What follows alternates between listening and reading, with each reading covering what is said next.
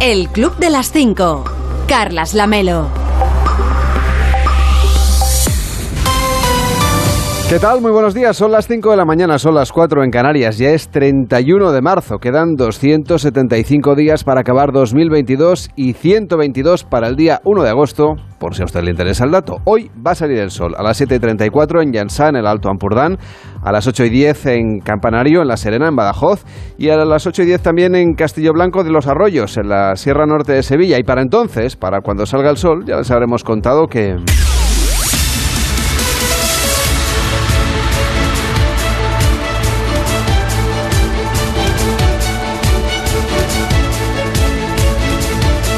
Ya les habremos contado que la inflación se dispara hasta el 9,8%. Juan Carlos Vélez, ¿cómo estás? Buenos días. Hola, ¿qué tal? Buenos días. Estamos a dos décimas de una inflación ya de dos dígitos, cifras que no se veían desde 1985. Sí, el dato es, el dato es terrible. Es terrible. Acuérdate que el martes, hasta ahora, te conté que el día anterior, el lunes, en más de uno, había dicho Ignacio Rodríguez Burgos que los analistas empezaban a valorar el escenario, el peor de ellos, de llegar a una inflación de dos dígitos para verano, del, del 10%. Ayer lo recordó también Alcina a las 9 de la mañana, cuando conocimos el dato adelantado del IPC de marzo, 9,8%, sin estimar del todo el impacto de los paros del transporte de esos últimos días, como también se encargó de subrayar Rodríguez Burgos. Así que nos plantamos ya en abril a dos décimas de ese peor escenario que se estimaba cara al verano. Y lo peor del dato es lo peor del dato es que se suma una tendencia muy negativa en nuestro país, que es peor, pero similar a la de otros países europeos, singularmente el dato de Alemania de ayer, 7,3%. Y se suma la incertidumbre del curso que pueda tomar la guerra, de hasta cuándo vaya a durar esa guerra, de qué efectos eh, se van a mantener. Y, y, y, y queda, queda muy lejos queda muy lejos ya la idea de que esto era un fenómeno coyuntural más bien eh, por la vía de los hechos consumados se va viendo que, que, es, que es una situación que se va a mantener eh, ya no solo ahora cara al verano sino sino sino por, por, por, más meses seguramente durante todo el año. Ayer explicó la vicepresidenta Nadia Galviño que el gobierno confía en que durante las próximas semanas la Comisión Europea le, auto, le autorice el modelo energético este singular ibérico que permita desacoplar el gas del mix y que eso sirva para hacer que los precios desciendan a niveles más moderados. Seguramente niveles más moderados no significa que vayan a descender a los niveles que había antes de que comenzase esta espiral inflacionista. Antes de que el verano pasado, por ejemplo, empezáramos a ver el megavatio ahora a 100 euros en el mercado mayorista de media y, y todo esto.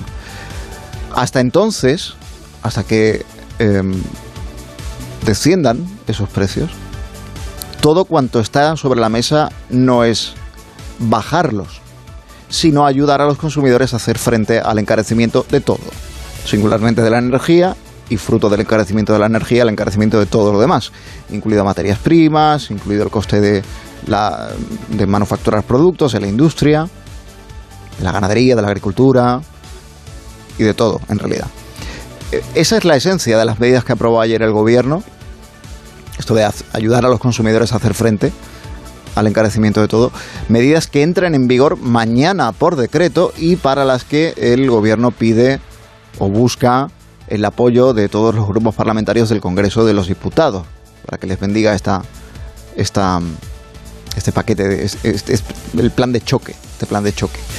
La oposición le reprocha al presidente Sánchez que reclame el apoyo de todos a ciegas, como hizo durante la pandemia, te recuerdo, sin sesiones por parte del gobierno, sin negociación y sin diálogo. Por cierto, y respecto de los precios, un apunte.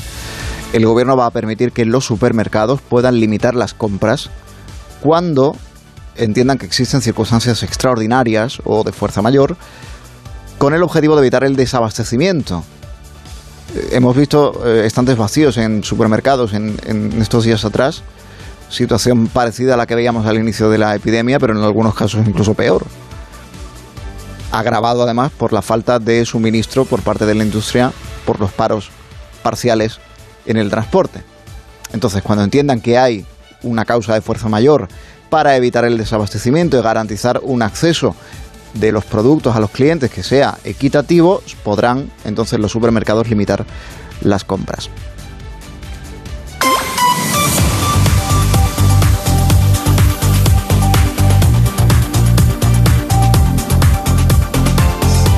Y continúa la guerra en Ucrania, con cambios en la estrategia ofensiva del ejército ruso, que a Estados Unidos atribuye más bien a un repliegue táctico para volver al ataque. Mientras tanto, las negociaciones están en pausa, al menos oficialmente, tras el avance que explicábamos aquí ayer y que, se produjo el martes. Hmm, sigue la guerra en su 36 día de bombardeos y, de asedios. El, fíjate que lo primero, eh, una de las cosas que contábamos ayer es que Rusia se había comprometido eh, a que si Ucrania cedía en una serie de pretensiones de Rusia, pues lo primero que iba a hacer era mm, ordenar una forma de, ver que van en serio con esto de las negociaciones, ordenar eh, rebajar la intensidad de lo que Moscú eh, llama eh, operación, operación militar sobre Kiev y sobre Chernigov esto es rebajar los bombardeos y rebajar la intensidad del asedio. Bueno, pues el alcalde de Kiev ha desmentido que el ejército ruso haya rebajado cualquier intensidad en sus ataques a la capital de Ucrania, como también lo ha desmentido el gobernador de Chernigov, que es una ciudad más al norte. Vladimir Putin le dijo a Manuel Macron por teléfono que aunque las conversaciones de los delegados de Rusia y Ucrania, conversaciones que se estaban manteniendo en Estambul con Erdogan como em, como eh, testigo y como intermediario ahí jugando ese rol de país de la OTAN que no condena eh, la invasión de Ucrania para mantener ese, ese papel eh, vital e importante, es cierto, de, de mediador. Aunque Putin reconoce que hay avances, esos avances a él no le iban a hacer renunciar ni mucho menos a sus objetivos militares, particularmente a los objetivos militares que tiene Rusia en el Donbass y singularmente en Mariupol. Si esto se alarga mucho, es muy probable que Mariupol, en realidad, mm, de Mariupol ya no quede nada en pie, si esto sigue mucho más adelante. Hoy, por cierto, Rusia tiene anunciada su intención de declarar un alto el fuego provisional esta mañana a partir de las 10 horas local en Mariupol para evacuar civiles a través de corredores humanitarios. Esta misma promesa que tantas veces tuvo y tantos días consecutivos incumplió al principio del asedio a esta ciudad. Las negociaciones para el alto fuego están efectivamente en pausa, como decías. Se retoman mañana en formato virtual, según ha dicho un negociador ucraniano, en lo que eh, Rusia va estudiando las propuestas de Ucrania pues, y viceversa. Pero el Kremlin no ha tardado ni un día en enfriar el pronóstico de acuerdo del que hablábamos ayer, asegurando que en realidad tampoco es que se alcanzara en Estambul ningún avance especialmente o demasiado prometedor. Está diciendo la Casa Blanca esta madrugada que tiene información de inteligencia que sugiere la existencia de tensiones entre Vladimir Putin y sus mandos militares por el curso de la invasión de Ucrania y que los mandos militares del ejército de Rusia no le están contando toda la verdad a Vladimir Putin respecto del avance y respecto de la situación de sus soldados enviados al frente en, Ucrania a esa invasión.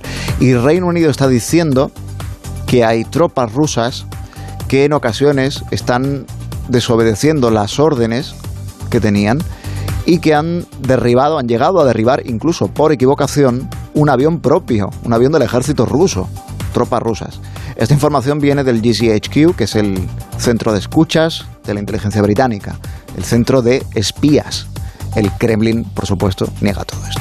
Bueno, y tenemos también eh, ya algunos detalles de lo que pasó entre bambalinas la noche de los Oscars. La academia mm. asegura que invitó a Will Smith a abandonar el Dolby Theater después del incidente, pero el actor se mantuvo en su butaca, dio su discurso y luego hasta participó en alguna de las fiestas posteriores a la gala. Sí, hemos visto las imágenes bailando, parece que no hubiera pasado nada minutos antes cuando pasó todo lo que eclipsó todo lo demás que estaba previsto. Para lo que me queda en el convento, ¿no? Sí, sí. Según cómo. Sí, bueno, pues ha dicho la Academia en un comunicado, un comunicado que ha difundido esta, esta noche, eh, eh, un poco visto, visto que no daba explicaciones que, que, ha tardado bastante en dar explicaciones, pues bueno, al final han emitido un comunicado eh, calificando lo ocurrido de traumático e impactante, impactante de hecho sí que lo fue, eh, traumático no sé, pero impactante desde luego.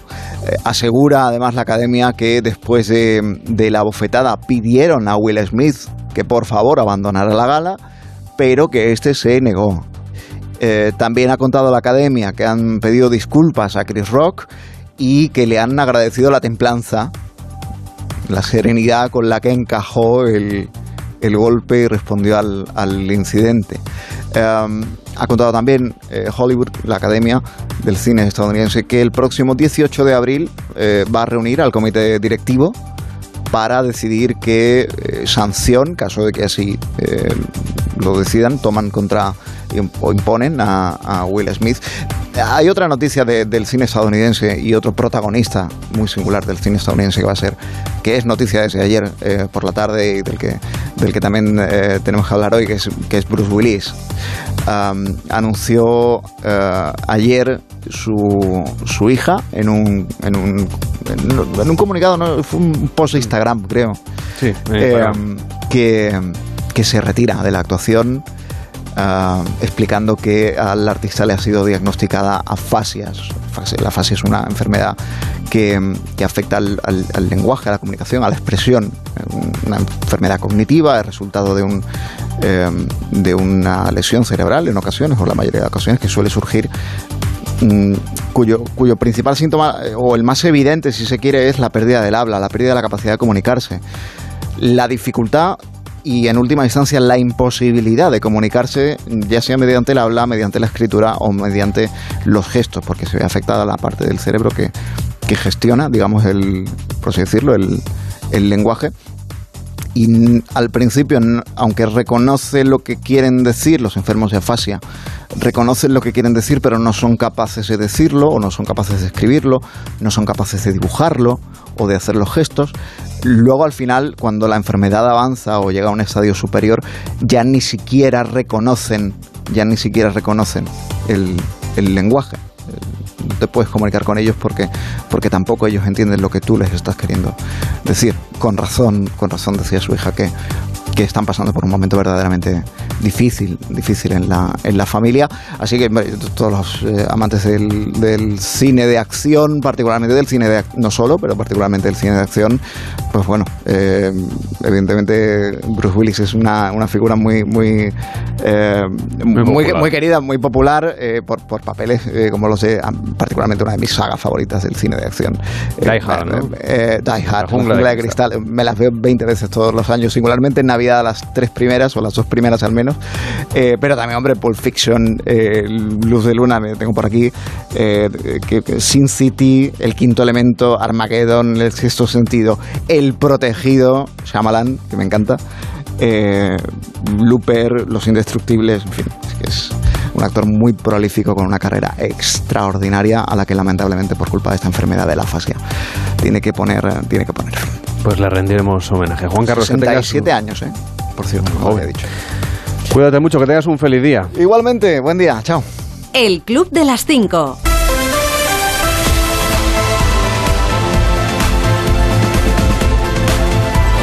El frío que habíamos anunciado está haciendo acto de presencia, frío intenso en la península, especialmente a partir de mañana. El flujo del norte intensificará la sensación de frío y dejará nevadas en el norte, especialmente esta tarde y la próxima noche en el Cantábrico y en los Pirineos.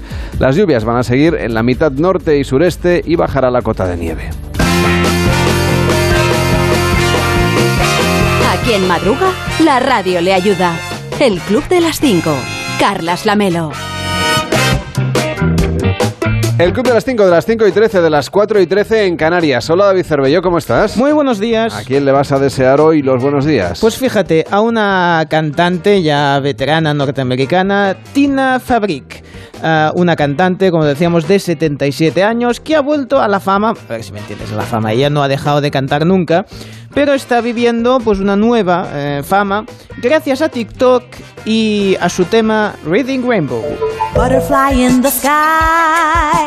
I can go twice as high. Os cuento. Esta canción que escuchamos servía de cabecera, es muy televisiva, es muy de los 90.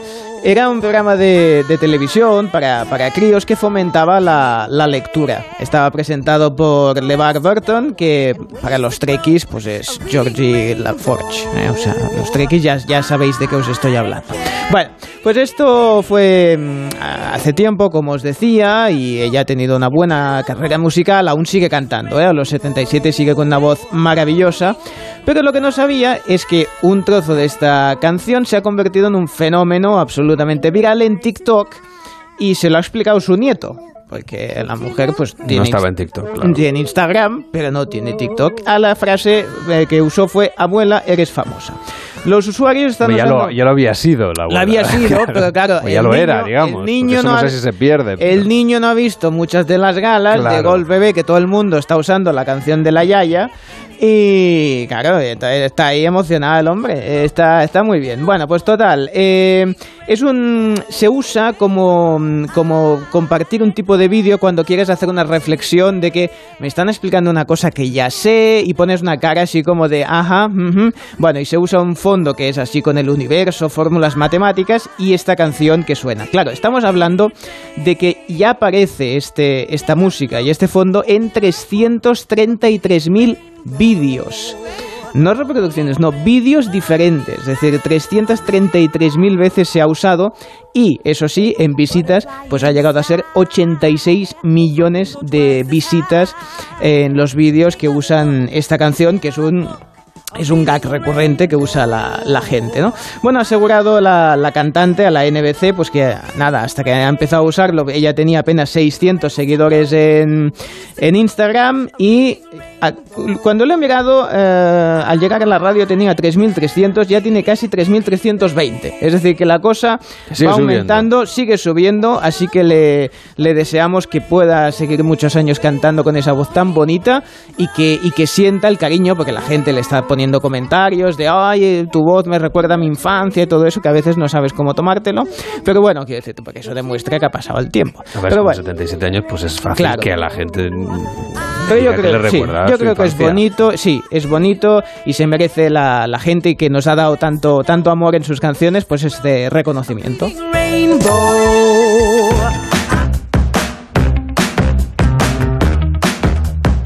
¿A quién más le deseas, David Cervelló, y los buenos días? Pues a lo útil que puede ser eh, Google Earth en este caso, no al protagonista ¿Para de la historia. Bueno, pues por ejemplo, para detectar a los amigos de lo ajeno.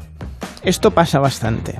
Digamos que, a ver, eh, sirve para detectar los amigos de lo ajeno y los que tienen plantas que igual pues no son frutales precisamente, ¿no? Y entonces se detecta desde arriba. ¿eh? Bueno, el tema está en que hay una, una localidad en Inglaterra, Oxfordshire, donde hay un backyard, estos unos patios traseros, donde desde Google Earth, es decir, desde un satélite, se ha podido comprobar que alguien acumula miles de bicicletas en su mm, en su patio, ¿no? En su patio trasero. ¿Y para Bueno, las quiere?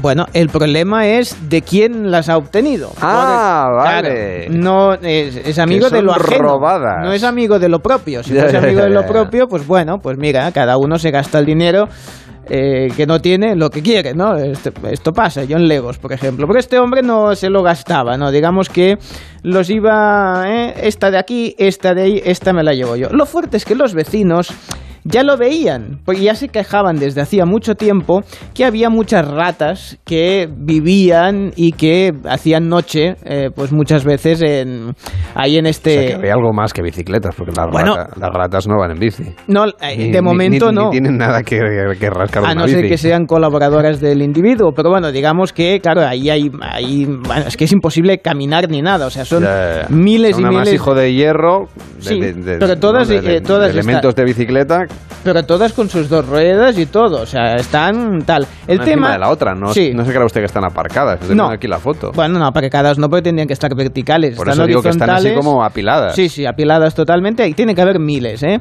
El tema es que a los vecinos les decía que la intención que tenía, parece que esa intención es desde hacía años, enviarlas a África para los niños necesitados, decía él. Pues están al sol y Están bajo la sol, lluvia. sí.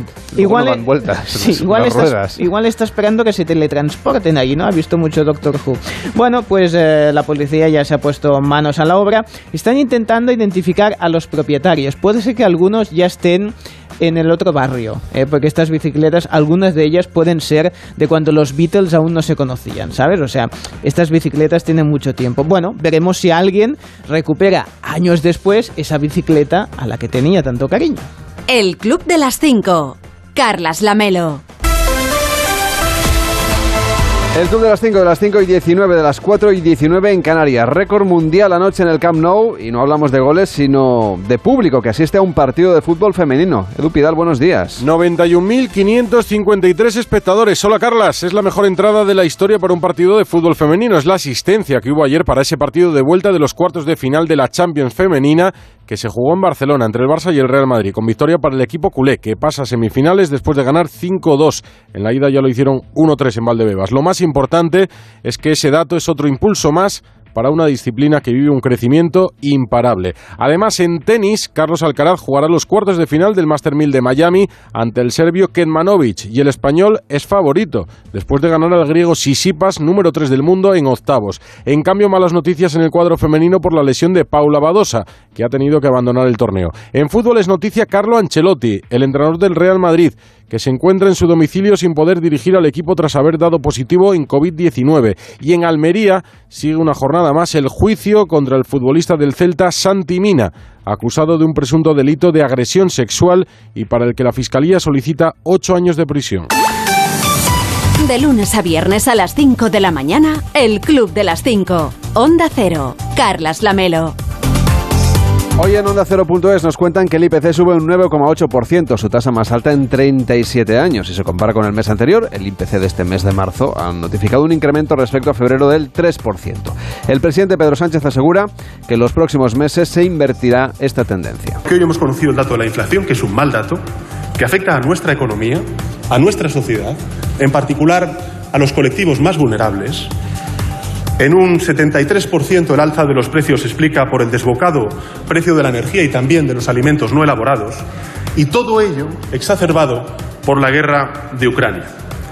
En todo caso, señorías, estamos convencidos desde el Gobierno de que el Plan Nacional de Respuesta y, sobre todo, el reciente acuerdo logrado en Bruselas para poner un precio de referencia al gas y evitar con ello su traslación al precio de la electricidad, como ustedes me han escuchado decir durante todos estos meses, nos va a permitir en los próximos tiempos doblegar la curva y estabilizar la evolución del coste de la vida. El ministro de la Presidencia, Félix Bolaños, estuvo anoche en la brújula con Juan Ramón Lucas y defendió que las medidas aprobadas esta semana en el Consejo de Ministros van a surtir efecto y que el precio de la electricidad bajará. Bolaños defiende que la coalición, la coalición de gobierno, es sólida y abre la puerta a su manera, a un acercamiento al Partido Popular. Pero no, no sería más fácil eh, navegar en estos tiempos de tormenta, porque es lo que estamos, lo que ha, como dice usted, lo que lo que ha pasado, lo que está pasando y lo que viene, con una, mm, un apoyo más firme por parte de partidos que son de Estado de verdad. Porque sabe usted perfectamente eh, que eh, Podemos eh, gobierna con ustedes en coalición, pero los apoyos del gobierno, apoyos parlamentarios, no son precisamente partidos de Estado. Y estamos en una crisis que requiere una política de Estado no solamente a corto, sino a medio y largo plazo. ¿No sería más eficaz para España que eh, pudiera haber acuerdos de partidos eh, con esa idea de ser partido de Estado? varias cosas. Si el principal partido de la oposición, si el Partido Popular quiere ser un partido responsable y quiere ser un partido Estado, bienvenidos. Aquí estamos, esperándoles. Encantados de poder colaborar con el Partido Popular y con todas las fuerzas políticas. Segundo, si el Partido Socialista está en el gobierno, la política de Estado está garantizada. Y a partir de ahí buscamos apoyos en las iniciativas y buscamos apoyos en las leyes para sacarlas adelante. Pero ya le digo, yo en absoluto tenemos eh, ninguna prevención hacia el Partido Popular. Nos gustaría llegar a acuerdos. Por eso el presidente del gobierno está haciendo un llamamiento a acuerdos de país. Acuerdos de país, porque necesitamos en este momento acuerdos de país. El decreto que hemos aprobado eh, ayer, que yo creo que va a salir eh, aprobado de manera muy amplia en el Congreso de los Diputados cuando se lleve a convalidación, es un posible acuerdo de país. Hemos hablado con los grupos parlamentarios, hemos escuchado sus propuestas, hemos trabajado en el texto, lo hemos aprobado y les hemos explicado cuáles de sus propuestas están en el decreto. Todos los grupos parlamentarios, todos los grupos parlamentarios se pueden ver reflejados en el decreto ley. En Julia en la Onda con Julia Otero, Jorge Fernández de Labra, experto en energía, aseguró que la isla energética, la de España y Portugal, podría reducir la factura de la luz un 50%. Lo primero y más importante, ¿cuándo bajará el precio de la luz? Por lo que sabemos. Gran pregunta. Sí. Gran pregunta. Tiene una primera bajada ya de forma inmediata, con lo aprobado ayer, eh, va a entrar en vigor ya a partir de mañana. eh, es una primera bajada, pero hay que decir que es pequeña. eh, calculado que es del orden de 4 euros al mes por familia. La gran bajada, la que esperamos eh, tenga lugar en cuanto se consiga desligar el precio del gas del precio de la electricidad, eso de lo que llevamos hablando ya meses, y que por fin parece que el Consejo Europeo del viernes pasado ha autorizado a España y Portugal a hacerlo, eh, pues esa esperamos que entre en vigor entre 3 y 4 semanas. O sea que todavía nos queda un poquito para que baje la luz. Y ahí sí, si se hace lo que se prevé, ahí sí podemos ver una disminución muy importante, del orden del 50% del recibo o más. El 50% del recibo, caramba. Bueno, eh, O más. O, o más incluso, bien. Seguimos repasando lo que nos cuentan en Onda 0.es. La EMET ha activado la alerta por meteotsunami en algunas zonas del país. Se trata de un fenómeno meteorológico con variaciones de carácter extraordinario en el nivel del mar, con la posibilidad de alcanzar oleajes de entre 2 y 4 metros de amplitud. En la web también se hacen eco de un informe de Naciones Unidas que asegura que casi la mitad de los embarazos del mundo son accidentales. Son 121 millones de embarazos involuntarios cada año. Casi el 60% de estas gestaciones acaban después en un aborto. Isabel Díaz Ayuso ficha a Ortega Cano para la Comunidad de Madrid como nuevo vocal del Centro de Asuntos Taurinos de la Comunidad. Y el telescopio Hubble ha descubierto a Erandel la estrella más lejana jamás observada a lo largo de la historia. Un hecho que cambiará no solamente la historia de la NASA, sino que también reescribirá los libros de texto que se verán en los próximos años. En la web también repasan la trayectoria del actor Bruce Willis, que se retira porque sufre afasia, una enfermedad cognitiva que impide el habla, lo ha anunciado su hija en Instagram. Puede repasar su filmografía en nuestra página web y en más de uno, con Carlos Alsina, Josemi Rodríguez Sieiro y Rosa Belmonte, le comentan la alfombra roja de los Oscars, especialmente el outfit de Timothy Chamalet. ¿Cómo se llama este? Timothée Chalamet. Timothée Chalamet. Bechamel, como dice un amigo de Nacho. Chalamet va sin encanta. camisa, una chaquetita por encima y, oye, ya Y, Oye, está. mira, es que de buitón. Dice, Pero no llevas camisa, tío. No, No, llevas camisa. Por muy que sea eso. No, y no luego al lado está, está en una foto con Jessie Plemon y Kirsten Dunst, que es la injustamente no premiada con el Oscar. Estoy de acuerdo Y contigo. entonces hubo una, para que veamos al, al punto que hemos llegado con la locura de las bromas que se pueden hacer en los Oscars, eh, Amy Schumer, que sale por aquí con las otras dos eh, presentadoras, hizo una broma levantando a Kirsten Dunst de su sitio y diciéndole, eh, hay rellenadores de asiento, tú rellenadora de asiento, se- quítate un momento y vete a tomar algo que yo me voy a sentar aquí. Y tuvo que explicar a Amy Schumer que era un gag. O sea, que, que había humillado a Kirsten Dunst. O sea, que estaba muerta de risa Kirsten Dunst apoyada en la barandilla mientras hablaba con su marido. O sea, todo Hemos increíble. perdido el norte. Hemos perdido, el- o sea que ya lo de la torta es tan tan ridículo, pero bueno, muchas muchas páginas donde se ve a mucha gente muy guapa y bien vestida y otros peor vestidos y otros Pues como todo, como todo. No sé, lo normal. ¿Qué resumen Qué más resumen bueno? tan bonito. lo normal. Es que es un genio ella. Había gente bien vestida, mal vestida, otros, Vestida, mucho otros que no bien iban ni vestidos. vestidos. Jessica Chastain, eh, me gusta mucho que Kenneth Branagh tiene una mujer gorda y eso me gusta siempre. Puede escuchar todo el resumen de la alfombra roja en onda0.es y por supuesto en nuestra aplicación siempre que lo desee. Señor Vidente, ¿cómo está? Bien, yo siempre estoy, estoy bien. Usted siempre la está verdad. bien, sin entrar en detalles. Sí, sí, claro, es lo que tengo. Bueno, a ver, venga. ¿no? Ahora, con el telescopio... Sí. eh, mm, No, el o sea, telescopio quiero decir que, ¿Cómo es- ve usted los, a- los astros? Porque me he acordado yo mucho de Sí. usted cuando he leído Esto lo es de lo- Arandel. Digo, Arandel era lo de Sí. Frozen, ¿no? ¿Cómo se llama? Sí, Arandel. Sí, yo también he visto Arandel porque tengo nietas y la veo bastante, No me bastantes acuerdo, era algo veces. parecido. Bueno, pues sí. Sí, a mí me gustan mucho los ¿Cómo telescopios. usted los astros? Pues así, porque yo antes los veía ah, con... E Arendel. Aren- sí, Era esta. casi igual. Sí, sí, sí. Pues yo uso este telescopio así de grande, el que consigue ver las estrellas más lejanas, y ni así tengo interés por las cosas estas de la alfombra roja. O sea que a mí me da igual, yo lo que quiero decirle es lo que va a pasar, que por eso... Iba a decir, por eso me contratan, pero aún no he visto ningún Usted documento. invade la antena de Sí, Onda Cero, que es muy diferente, ¿eh? Sí, es verdad, es verdad que también es así. A ver, le voy a decir que hoy, Mm. para que lo sepan nuestros oyentes, es el último día de marzo. Vale. Bueno, es Creo que más o menos lo sabíamos. Bueno, es información de servicio. Alguna exclusiva más. Sí, es el día de la tenacidad. ¿Eh? Bien. Los nacidos, un día como hoy, son tenaces, de ahí el día, lúcidos y pragmático- pragmáticos, no prismáticos, que también podría ir bien Deberían para haber nacido algunos prismáticos hoy, sí. Puntos débiles, reprimidos, frustrados y polemitas. Polemitas, ¿eh? No, No podemitas, no sé de ya. qué partido son. Meditación. A ver, renunciar a algo no siempre es mala idea. Tiene usted toda la razón.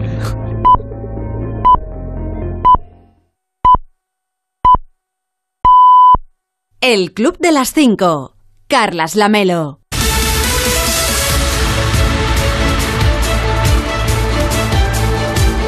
En 30 minutos empieza más de uno con Carlos Alsina, hoy analizando el dato de la inflación y también sus consecuencias. Rubén Bartolomé, ¿cómo estás? Buenos días. Buenos días, Lamelo. Sí, habl- hablábamos ayer de a ver cómo iba mm, a ser el susto, de cuál iba a ser el susto que nos iba a dar el, el INE a eso de las 9 de la mañana. El susto fue del 9,8%, es lo que sube la inflación en dato provisional de este mes de marzo y lo que queda, porque la previsión es que siga subiendo hasta verano. En, eso, eh, en esa hipótesis trabajaba el gobierno y a partir de ahí ya que bajara. Es decir, si ya en marzo hemos llegado casi al 10%, pues eh, del doble gi- dígito no nos salva nadie. Es decir, de un poder adquisitivo por ahora ya del 10%, que va a tener efecto primero en las pensiones, aunque es verdad que el gobierno se está comprometiendo a cumplir la ley en actualizar estas pensiones según la media anual del IPC que se prevé que acabe siendo de en torno al 7%, aunque también es verdad que se habla de cálculos, a ver cómo se puede moderar esto, que por otra parte la moderación es lo que eh, anda pidiendo la patronal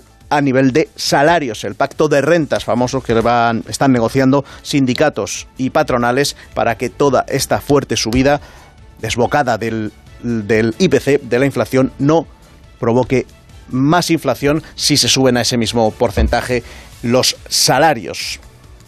Y pendientes también vais a estar, imagino, de lo que suceda en Ucrania, habiéndose enfriado el optimismo por el acercamiento del que hablábamos ayer en cuanto a las negociaciones. Sí, sí, lo, lo- enfrió así de golpe Vladimir Putin, llamando por teléfono en esa nueva conversación que ha tenido con, con Emmanuel Macron, diciendo que de eso nada. Luego ya el portavoz del Kremlin dijo lo mismo, que no hay avances entre Ucrania y Rusia y que de- queda de hecho mucho para poder llegar a un acuerdo. Eso fue vía palabra, luego ya vía los hechos, pues fue la intensificación de nuevo del bombardeo. Otro día más, 36 días mm, de, de intensificación de bombardeos sobre Kiev y también sobre Chernigov.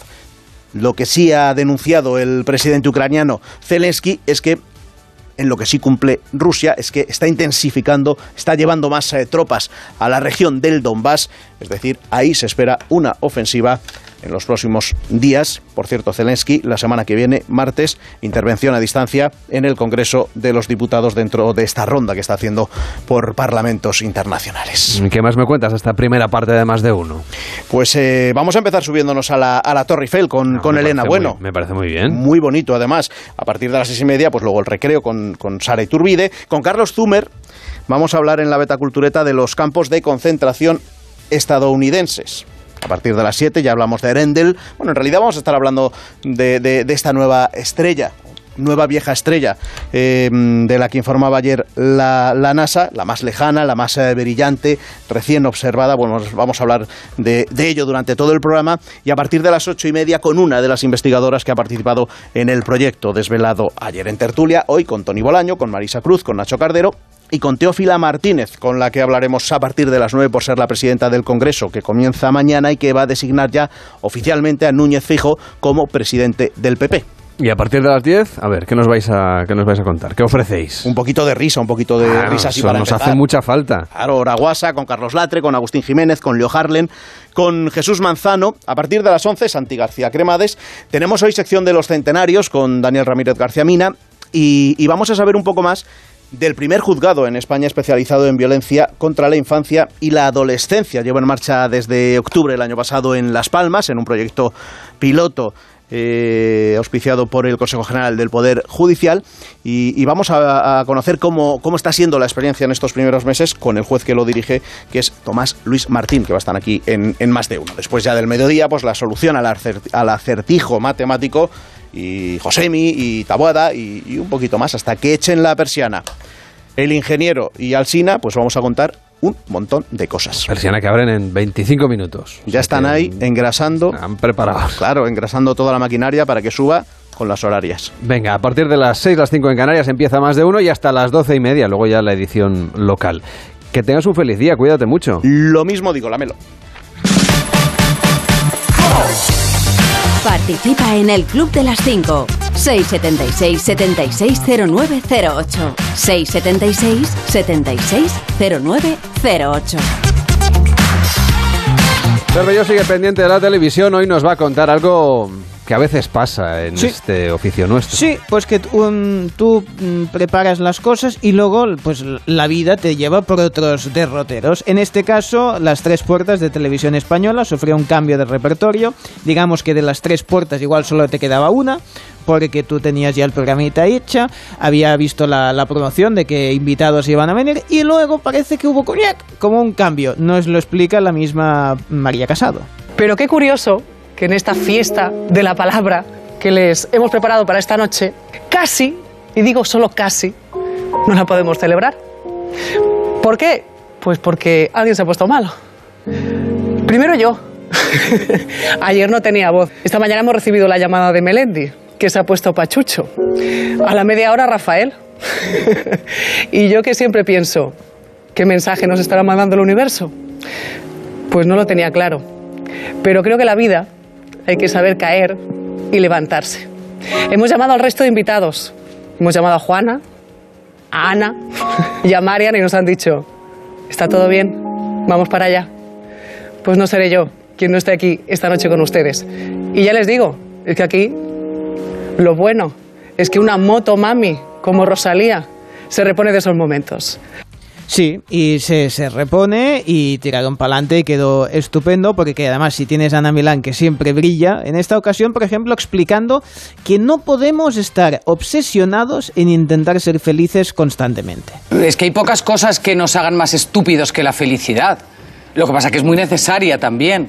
Es que la vida tiene de todo. Queremos que la vida solamente tenga las partes buenas. Y las partes buenas no, porque de vez en cuando, a mitad del camino, se pincha una rueda, tú continúas el camino y entonces llegas a un valle precioso y luego... La vida rima, María.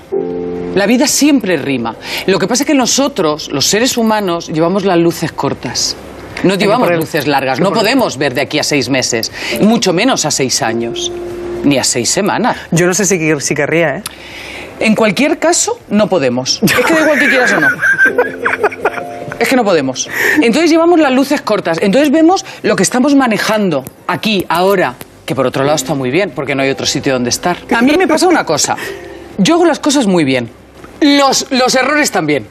Yo cuando meto la pata digo, espérate que voy. Y hago así, digo, venga, vamos allá. Que emitieron en lugar de la entrevista con Rafael y con Melendi, que al final no pudieron venir. Bueno, pues es lo que comentaba, ¿no? Las otras entrevistas sí, que esas fueron las que hicieron en directo, porque las hacen a, a pie de pista, que digo yo, porque a veces cada, cada semana el escenario es diferente, lo hacen en directo, pero eh, tenían grabada una entrevista a Rosalía, porque Ah, Rosalía hizo entrevistas un día. eh, toda la gente iba pasando por ahí, por una, un set de Motomami donde estaban ahí. Pues hizo bien en pasar mm, María Casado también por ahí, se guardó su momentito y la verdad es que lució mucho el poder también entrevistar a, a Rosalía que explicaba... A ver si nos ayuda a entender un poco más, eh, que yo lo necesito, de qué va el disco este de Motomami. A ver. haber hecho este proyecto de Motomami sobre el momento en el que estaba viviendo esos tres últimos años, creo que me ha ayudado también a, entender, ah, ok, las cosas han cambiado, pero a la vez también me doy cuenta que sigo haciendo las, las mismas cosas que, que hace bastantes años atrás, que es hacer música. Siempre que puedo estoy en el estudio, eh, siempre estoy con los míos, siempre que puedo, aunque estos dos últimos años, casi dos años, han sido lejos de, de casa. Es decir, que a ti, para ti Motomami es un poco el viaje musical o el resumen de, de tu experiencia vital de, de estos años en los que tu vida ha dado ese vuelco y Sí. pasas de ser una artista española a ser una artista internacional. Eso no sé si hay cabeza que, que lo recoloque todo rápido. ¿Cómo, cómo, cómo se ajusta eso? Ha sido como lo que decías tú, el estar viajando, el, el- el que el con- mi contexto cambiara tanto, de golpe conocer a mucha gente nueva, de golpe culturas distintas, como am, lugares diferentes, todo eso ha hecho que Motomami suene como suena, ¿sabes? Porque los otros proyectos que había hecho estaban hechos en Barcelona, cada día en el mismo lugar, ¿no? O sea, como, como de rutina, ¿no? Nada que ver a Motomami que ha, ha estado hecho entre una gira en 2019, la pandemia y 2021. Y a mí que me gustaba más cuando no se movía de ningún lugar, pero bueno, es igual. Ahora lo tienes todo más claro, ¿no? sí, mucho más claro, sí, Muy sí, ahora bien. se entiende.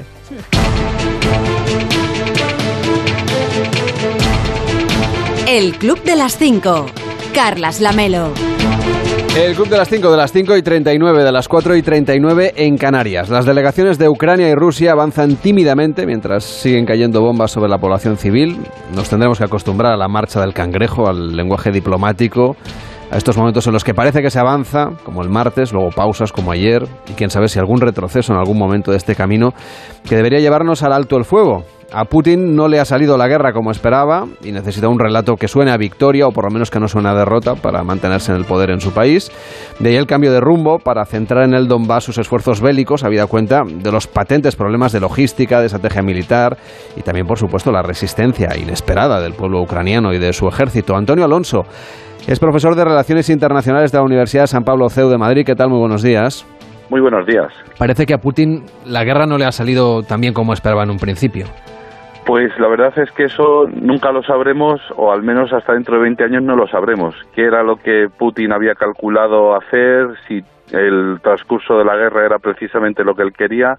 Eh, aparentemente podemos decir que efectivamente eh, él, él, él quería, él había planeado hacer una, invasión rápida y ya está, pero yo tampoco, eh, por eso es lo que he oído a mucha gente, muchos analistas han comentado eso. Yo, sinceramente, tengo que decir que a lo mejor ese no era el objetivo. A lo mejor el objetivo simplemente era hacer una demostración de fuerza, una demostración que ha, causado miles de, víctimas, tanto soldados como víctimas civiles, y una destrucción enorme. Eh, bueno, eso es un alto precio que han tenido que pagar los ucranianos y los rusos, pero yo creo que el objetivo era ese, hacer una demostración de fuerza, de, de decir que efectivamente en Ucrania eh, no se puede manejar la situación si no es contando con, con Putin. Entonces, bueno, yo creo que algún objetivo sí que ha conseguido eh, y la cuestión es si en el futuro se le va a exigir rendir cuentas por ello, claro. O sea, la idea aquella de que no se ningune a Rusia y que se le tenga respeto por la parte del temor, ¿no? Exactamente, exactamente. Y, ya digo, por desgracia, eso ha costado vidas humanas, eso ha costado destrucción material, destrucción económica en el sistema económico, en el tejido productivo, en la producción agrícola, etcétera. Y, pero vamos, el, trasfondo es ese, es, no es solo que se le tenga respeto a Rusia, que eso eh, es verdad, que es una herida muy honda en el, en el alma de, de Vladimir Putin, es decir, ese ninguneo después de la caída de la Unión Soviética, en lo que él llama la mayor tragedia geopolítica del siglo XX. Eh, toda, si uno lee su biografía, enseguida entiende que, mm, el que Rusia, el que la Unión Soviética dejara de ser una superpotencia eh, y que fuera tratada de igual a igual con Estados Unidos, eso a Putin no le sentó nada bien. Pero además está el tema de que, de que hay dinero de por medio, porque influencia en Ucrania no es solo influir para dirigir su política exterior, sino que se trata de contratos, se trata de muchos miles de millones de dólares o de rublos, depende de cómo se mida esto, claro. Era una cuestión personal, por lo tanto, de Putin. ¿Cree usted que, a ver, no, no, no, vamos, no va a vivir para siempre, por supuesto, ni va a estar en el, en el gobierno para siempre? Se está hablando, por ejemplo, ahora de establecer un periodo sobre el Donbass de unos 15 años más o menos, mientras se negocia a ver qué sucede con esos territorios. ¿Cree usted que detrás de Putin, después de Putin, ah, puede haber otra um, manera de dirigir las relaciones internacionales? Sí, bueno, la cuestión es que efectivamente hay elementos objetivos, que es el ninguneo de, de Rusia, pero también hay hay un elemento de narrativa, es decir, del, del frame, de cómo se entienden las relaciones internacionales o cómo en- se en- entiende Rusia, cómo se entiende a sí misma en el sistema internacional. Es obvio que es muy distinto el, el- la época, la era de Gorbachev, en el que la Unión Soviética, digamos, llega incluso hasta intervenir militarmente en un tercer país con Estados Unidos, que es la guerra de Irak, la guerra del Golfo Pérsico del año 91. Eh, claro, e- ese frame, ese marco teórico, esa manera de entender las relaciones internacionales de Gorbachev es completamente distinta a la de Yeltsin y completamente distinta a la de Putin. ¿Puede venir en el futuro alguien que entienda la el papel de Rusia en el mundo de otra manera distinta? Eh, pues eh, yo espero que sí, yo creo que se puede hacer.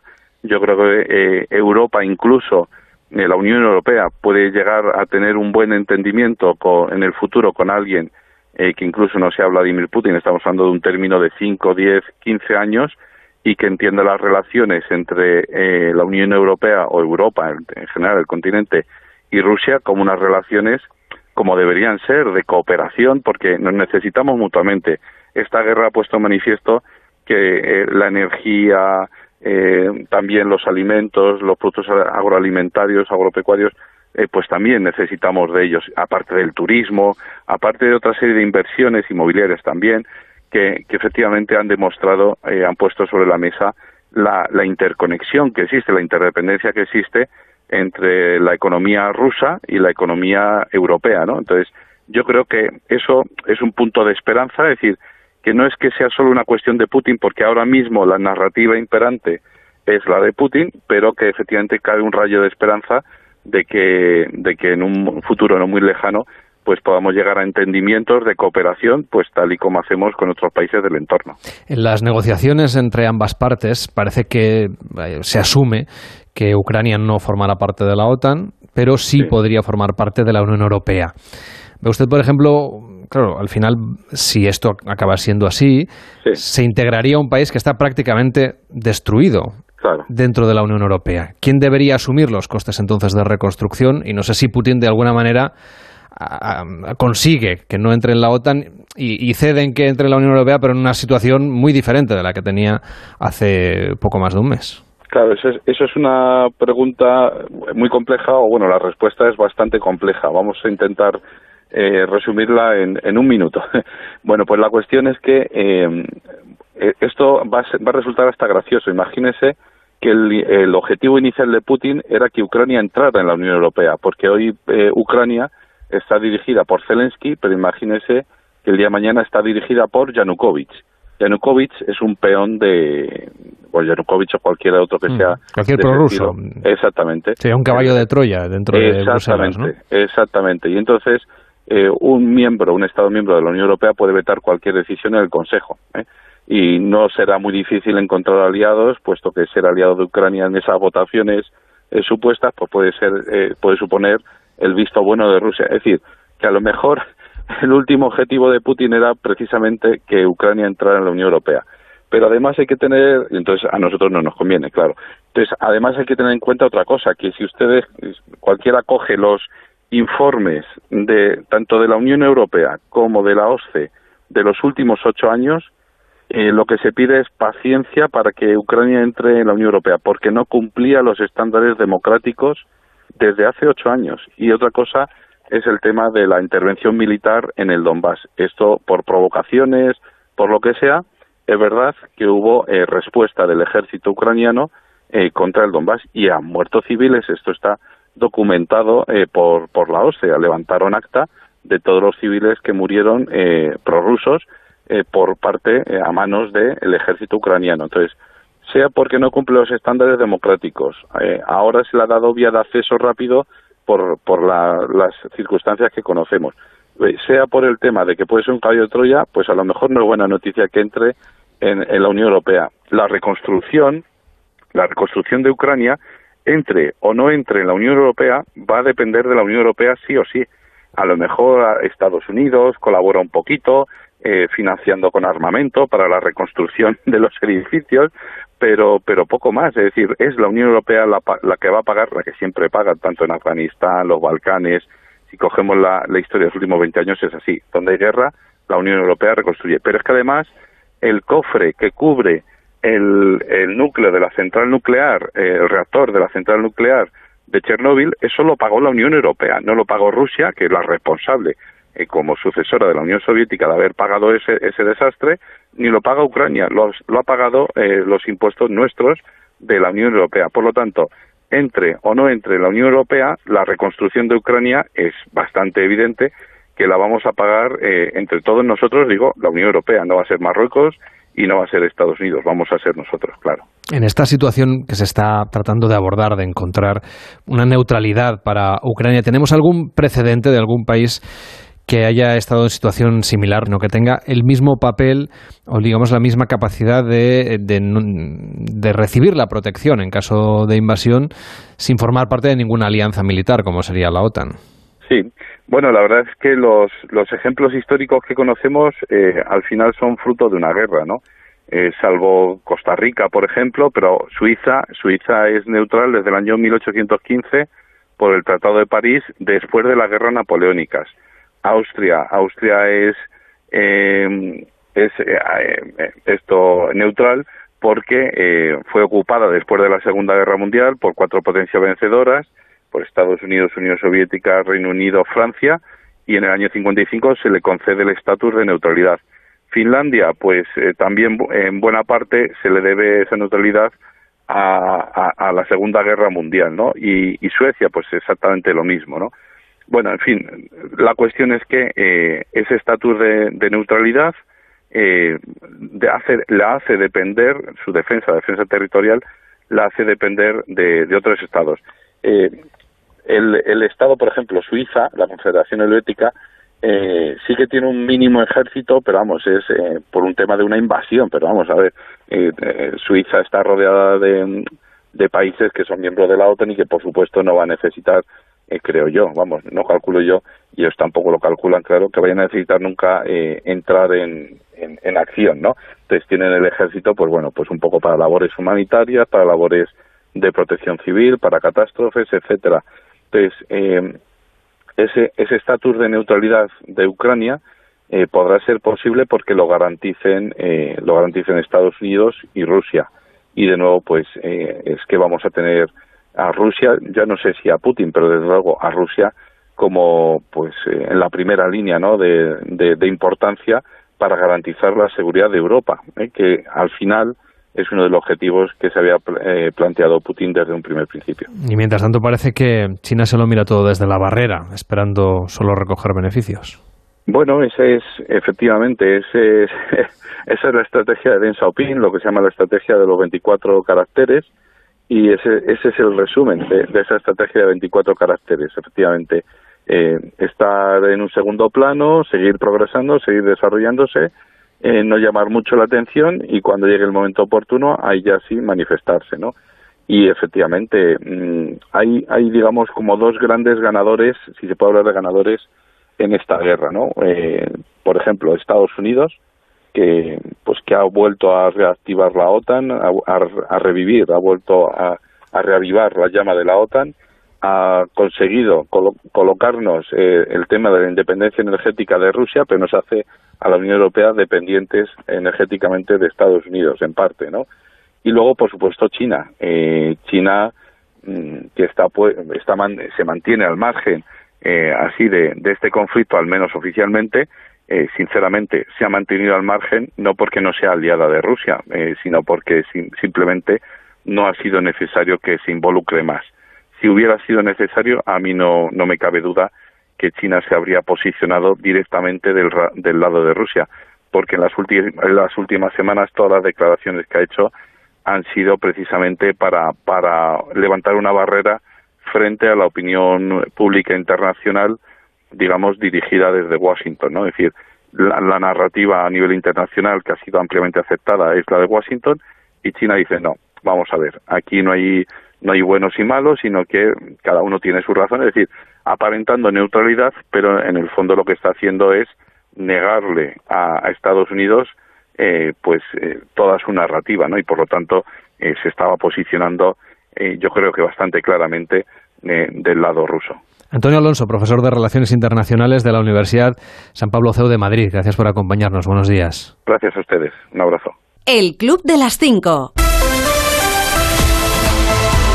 En Deportes Clásico Femenino Barça Real Madrid anoche en el Camp Nou con un resultado a favor de las azulgranas de 5 a 2. Edu Pidal, buenos días. ¿Qué tal, Carlos? Buenos días. Tan importante como el resultado y esa clasificación del Barça para las semifinales de la Champions femenina es el dato de asistencia al estadio, al Camp Nou, que supone un récord mundial para un partido de fútbol femenino y un récord de asistencia a un evento deportivo en España desde que comenzó la pandemia. 91.553 espectadores que vieron la victoria del Barça por 5-2 ante el Real Madrid. Esta es su Alexia Putellas. No, no, no tengo palabras, la verdad. Eh, ha sido súper mágico. Eh, ha acabado el partido, la gente no se quería ir a su casa. Tenemos esa conexión. eh, nos cantaban que, quería, que queremos estar en Turín. Esto es, es increíble, es increíble y solo hay que agradecerlo. No solo con palabras, sino trabajo cada día, competir cada partido y vamos a por lo que nos piden. Aquí en España, después de esta semana de descanso en la liga por las competiciones de selecciones, los equipos ya se preparan para el regreso de los partidos en Primera División. El Real Madrid vuelve el sábado a las seis y media ante el Celta, en Balaídos. Y ayer el capitán del Celta, Yago Aspas, visitó Madrid. Recuerdo cuando jugamos allí en la primera vuelta en el Bernabéu que nos fuimos 1-2 al descanso con muy buenas sensaciones, teniendo más posesión que ellos, teniendo ocasiones, pero bueno, volvimos del descanso, iban 10 minutos y nos habían metido tres goles, íbamos 4-2 abajo en el 60 o 65, creo recordar. Como te digo, es un equipo que no necesita ser dominador, no necesita tener la, la posesión, pero cuando huele sangre son, son asesinos, ya se vio contra el, contra el Paris Saint Germain. Un buen partido para el que ya no hay entradas. No está confirmada la presencia, por cierto, de Carlo Ancelotti, el entrenador blanco, que ha dado positivo en COVID-19. Y en tenis, muy pendientes del Master 1000 de Miami. Paula Badosa ha tenido que abandonar por lesión, pero Carlos Alcaraz va a jugar los cuartos de final ante el serbio Kedmanovic y el español es favorito. Va camino de su primer gran título como tenista con solo 18 años. De lunes a viernes, a las 5 de la mañana, levántate o vete a dormir con el Club de las 5. Carlas Lamelo. Y hoy se estrena en HBO Max una serie inspirada en la vida de la protagonista de uno de los primeros programas de cocina de la televisión norteamericana. Se llamaba The French Chef, el programa. Se estrenó en 1963, duró 10 temporadas, nada menos. Bien, la serie, si usted la busca, se llama Julia Julia. look lovely this morning. Not camera ready, as they say. What are you going to talk about? I guess the book. Before everyone forgets about it completely. Sí, y es que de esta, de esta biografía, de esta protagonista, ya se había hecho una película, Julia and Julia, con Amy Adams y Meryl Streep, pero en esta ocasión se hace una serie que se centra en los años en los que empezó a hacer el, el programa de televisión. Está una Sarah Lancashire fantástica, también los, los que somos muy fans de Frasier podremos disfrutar con David High Priest y, y Bebe Nedwith, es decir, una serie que nos trata esos momentos en los que mm, no estaba muy bien eh, cómo va a hacer una, una señora en programa de televisión. Era así de triste esos momentos, retrata esa, esa dureza y cómo logró abrirse camino y triunfar en televisión. Son, eh, hoy se cuelgan tres episodios y eh, luego cada semana van a hacer uno hasta el 5 de mayo. Esta yo no me la pierdo porque me parece que, bueno, los actores y actrices están fantásticos y, y trata un tema muy necesario de, de recordar cómo era de dura ese momento para triunfar siendo mujer.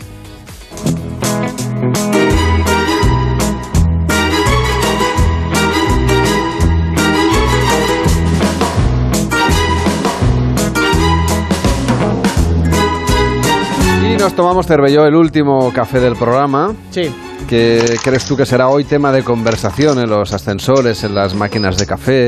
Bueno, lo tengo clarísimo porque ha estado circulando bastante por las redes y, y bueno, lo hemos colgado ahora también en el Twitter del Club de las 5. Claro, el pues, tema es que Está en el Club Onda Cero, si usted nos busca en, en Twitter. El club no cero. Pues eh, todo ha sido porque Meconio Calostros, que bien podría ser una frase de Meconio Calostros, pues eh, dice, yo sigo diciendo que el parecido de Penélope Cruz con Pepe Villuela es acojonante. Dice, le afeitas la cabeza a Penélope, le quitas el maquillaje y es totalmente Pepe Villuela. Bueno, lo que ha hecho la gente es todo tipo de experimentos. Eh, por ejemplo, Noelia ha pasado el, el Face Up, eso que te permite pasar de hombre a mujer con cualquier fotografía, le han pasado a Pepe Villuela y hombre, sí podría ser del clan de las Cruz, igual no Penélope o Mónica, pero igual una hermana secreta de las Cruz podría ser Pepe Villuela. Hay quien ha hecho un montaje de las dos fotografías, poniendo medio y medio, que es el que hemos colgado en Twitter, pero cuidado, a estas horas puede dar un poco de, miedo según qué, según qué imagen ves, porque está investigando por la red, y esto se ha hecho muy viral eh, durante el día de, de ayer, pero ya había gente que se había dado cuenta antes, porque buscando en Twitter, por ejemplo, he visto uno de Alejandro eh, que ya en enero del 2021 decía es el momento de sacar de nuevo mi teoría, de nuevo, eh, dice de que Penélope Cruz y Pepe Villuela son la misma persona, lo ponía jun- junto al lado, sí, de que, de que tenemos a, a Piqueres y a Bertín Osborne que cada vez se van fusionando más en la misma persona, cosa, eh, teoría que también es totalmente cierta, e incluso he visto un tuit de Sergio que ya en el, el 7 de octubre de 2020 decía que Penélope Cruz es el nombre que usa Pepe Villuela cuando hace de drag. Los resultados son realmente inquietantes, sobre todo quien ha puesto la cara de Pepe Villuela encima de Penélope Cruz en la ceremonia de los Oscars junto a Javier Bardem. Bueno, si lo ve Almodóvar, digo yo que Pepe Villuela sale en la película. Bueno, no lo veo yo muy claro, pero Sí, hombre, sí. gracias, Terbello, por Hasta mañana. comentarlo. Ahora empieza más de uno, llega Carlos Alsina a Onda Cero.